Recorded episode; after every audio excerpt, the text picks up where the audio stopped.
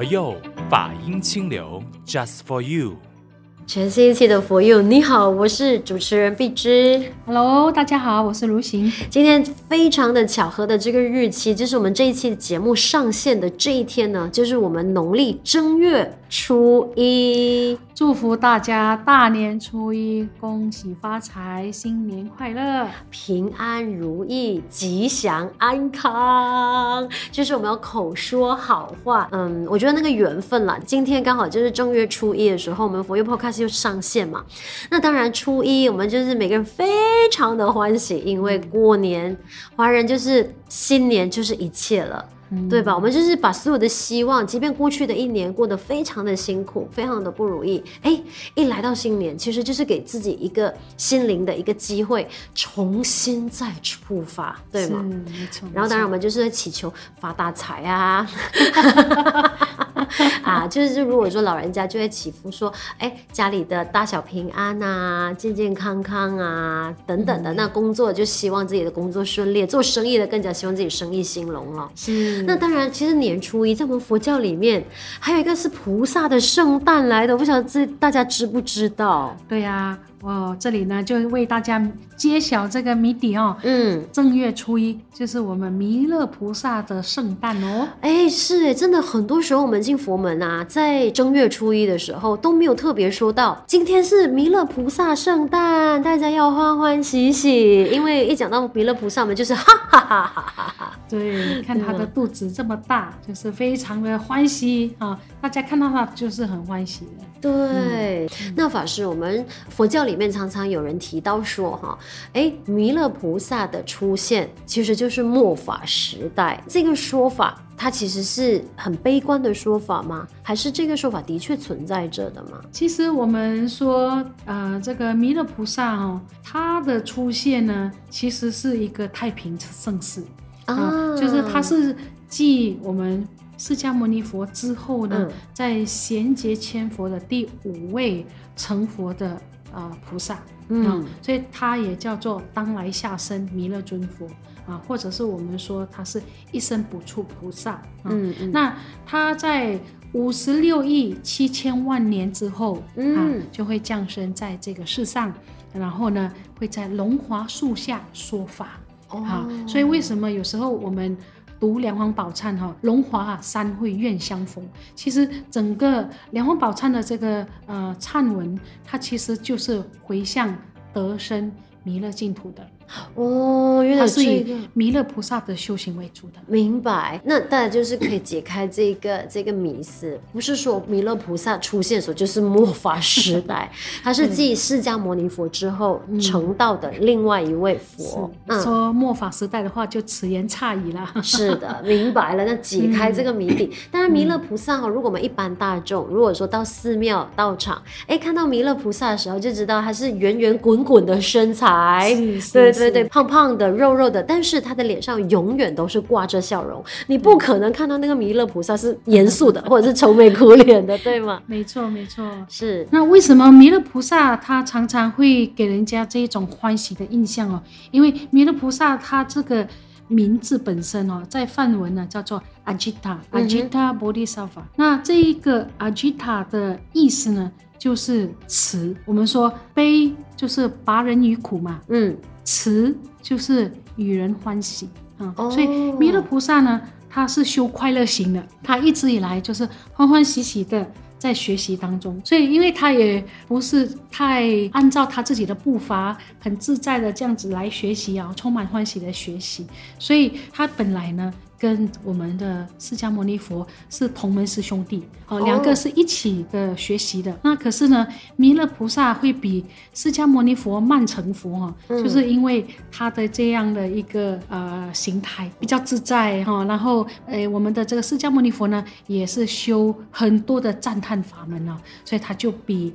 慈氏菩萨就是我们这弥勒菩萨呢，快成佛了。原来有这样子的一个、嗯、呃，就是那个顺序。嗯、当然，我觉得弥勒菩萨给人的感觉，除了是欢喜之外，那好像刚才法师有提到，他就是呢，随着自己的步伐。对欢喜自在的，就是顺着因缘，嗯、就是时间什么时候能成佛，是一个顺着因缘走，但是他是在修行的这条道路上。是，其实是不是也给我们平凡的众生一个提醒？嗯、其实我们的生活只要能够活在当下，随顺因缘，基本上呢，能成的事必定能成。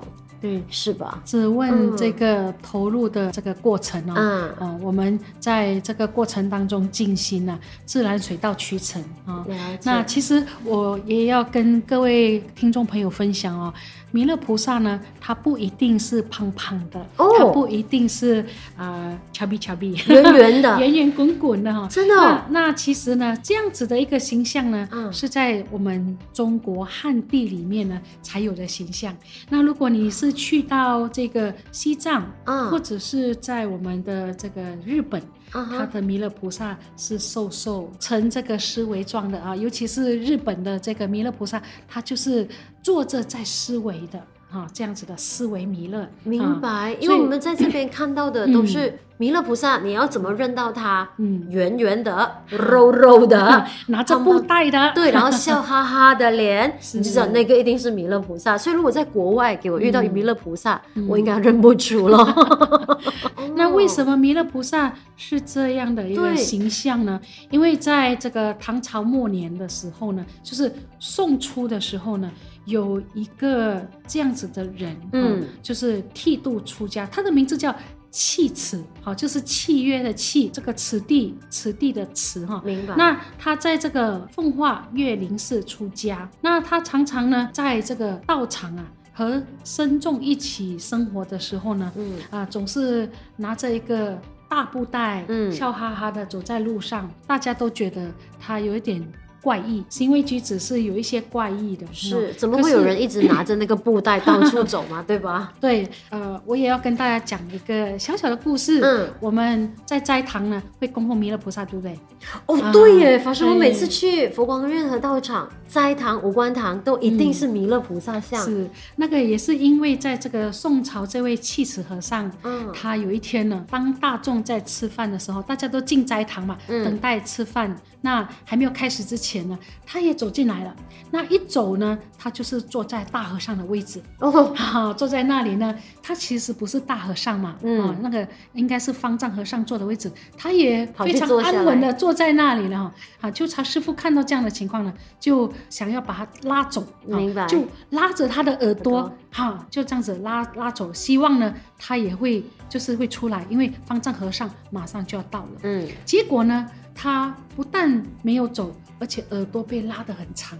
啊，这时候呢，这个方丈和尚看到这样的一个情况呢，他说：“这个位置给他坐啊，我呢到下面去坐这样子。”所以有了这样子的一个典故，所以大家都知道他是一个非比寻寻常的人啊。哦，但是呢，他常常就是游化四方，拿着这个布袋，嗯，只要有人跟他要什么东西啊，见物起物。见时起时，所有起来的东西呢，都放在这个布袋当中啊。所以他每一次乞讨的时候呢，嗯嗯，身边常有十八个童子呢跟着他的哦。所以这样子的一个形象呢，就常常出现了在人们的眼帘里面啊。所以你可以常常看到，有时候有一些呃布袋和尚哈，我们这弥勒菩萨的像啊，有这个小孩子哈在他的身边，嘿，所以。这一边呢，我们可以看到布袋和尚跟弥勒菩萨，他这个之间是什么样的关系呢？嗯哼，其实是在公元九一六年啊，就是后梁真明二年的这个时候呢，呃，布袋和尚圆寂。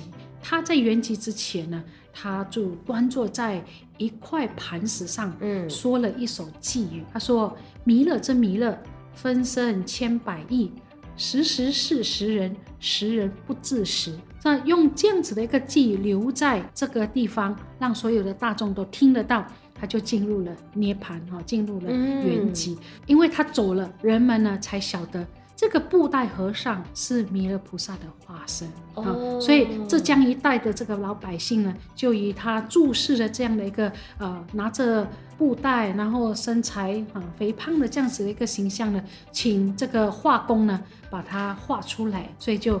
焚香礼拜这样子的一个形象呢，是汉地我们中国佛教独有的一种形象。原来如此，可以，所以我们其实回看到呃弥勒菩萨的整个的那个真身像啊，它其实就是跟我们人是一样的样子的，嗯、只是它是稍微的胖一些些，肉肉的一些，但是它就是一直挂满笑容的。我觉得这个也是给人希望的一种形象。世人、嗯、看到弥勒菩萨的时候，哎、嗯，你再多的烦恼，其实提醒自己笑一笑。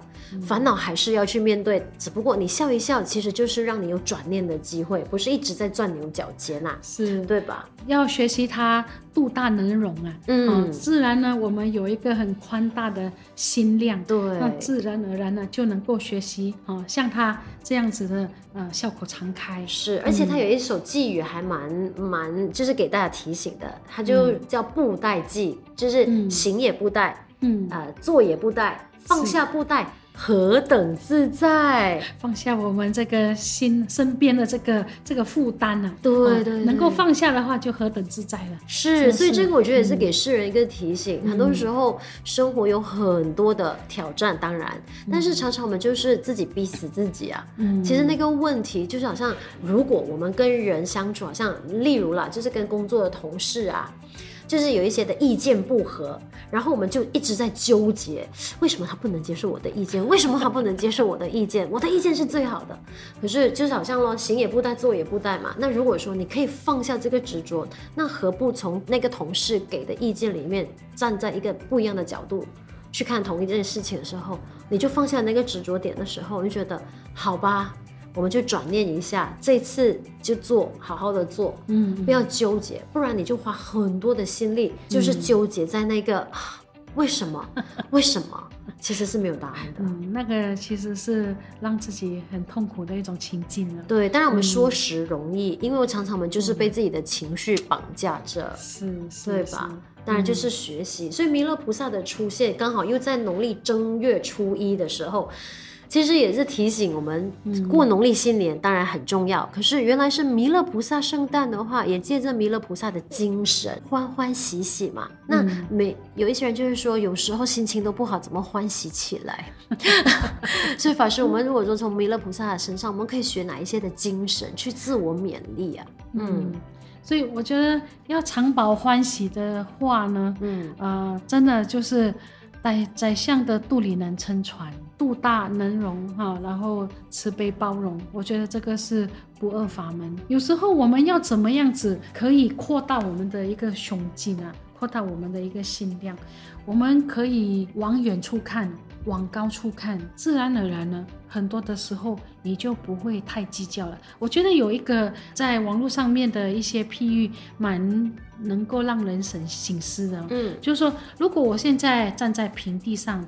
好，我看到熙来攘往的车啊，然后有乐色，有什么很喧闹，那我觉得嗯没有这么好看呐、啊。嗯。好，可是如果我再往二楼、三楼啊上去的时候，嗯，我可能只是听到车声啊，但是呢，乐色已经看不到了。嗯。那可是我再往高处一点，比如说我在这个飞机上看下来的时候，我看到是一片大好的河山呢、啊。所以有时候我们。如果能够往远处、往大局来看，嗯嗯，你会有一个比较超然的胸襟啊。然后呢，我怎么做才是能够最利益大众、利益自己也利益大众的事，才能够做一个比较好的判断，就不会一直纠结在自己的观点上面。了解，我觉得法师给的这个提醒真的很好。嗯、当我们真的纠结在一个情绪、一个人的身上的时候，我们就一直往高处俯瞰。嗯往下看，你就会发现东西是越来越渺小。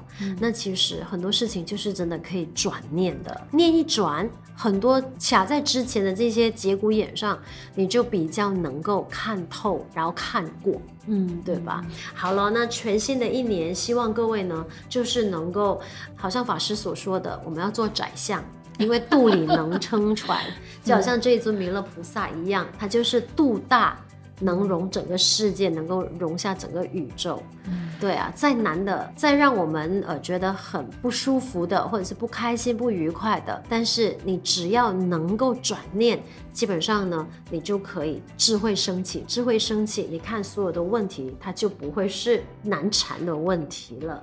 对，当然呢，如果说你还是很多的那个烦恼的话，嗯，当然可以时刻守住我们的这个，在我们的呃 For You Podcast 里面有很多的节目可以一一的点来听，可能一句话就能够提醒你转念了，嗯，对吧？想要听我们的 For You Podcast 的话呢，欢迎你透过我们的 Apple Podcast、Spotify 线上收听 For You。那有兴趣赞助我们的 For You Podcast 的朋友，欢迎联系佛光山的任何一所道场。今天选的这首歌曲呢，跟我们的弥勒菩萨非常有关系的。叫我爱欢喜，对，所以呢，我们就是要欢欢喜喜学习弥勒菩萨的精神。是的，是的，是。我是主持人碧枝，我是如行，谢谢各位，我们下一期再见，再见，拜拜。鸟儿自由天空飞，柔柔云朵乘风随，太阳见面打招呼，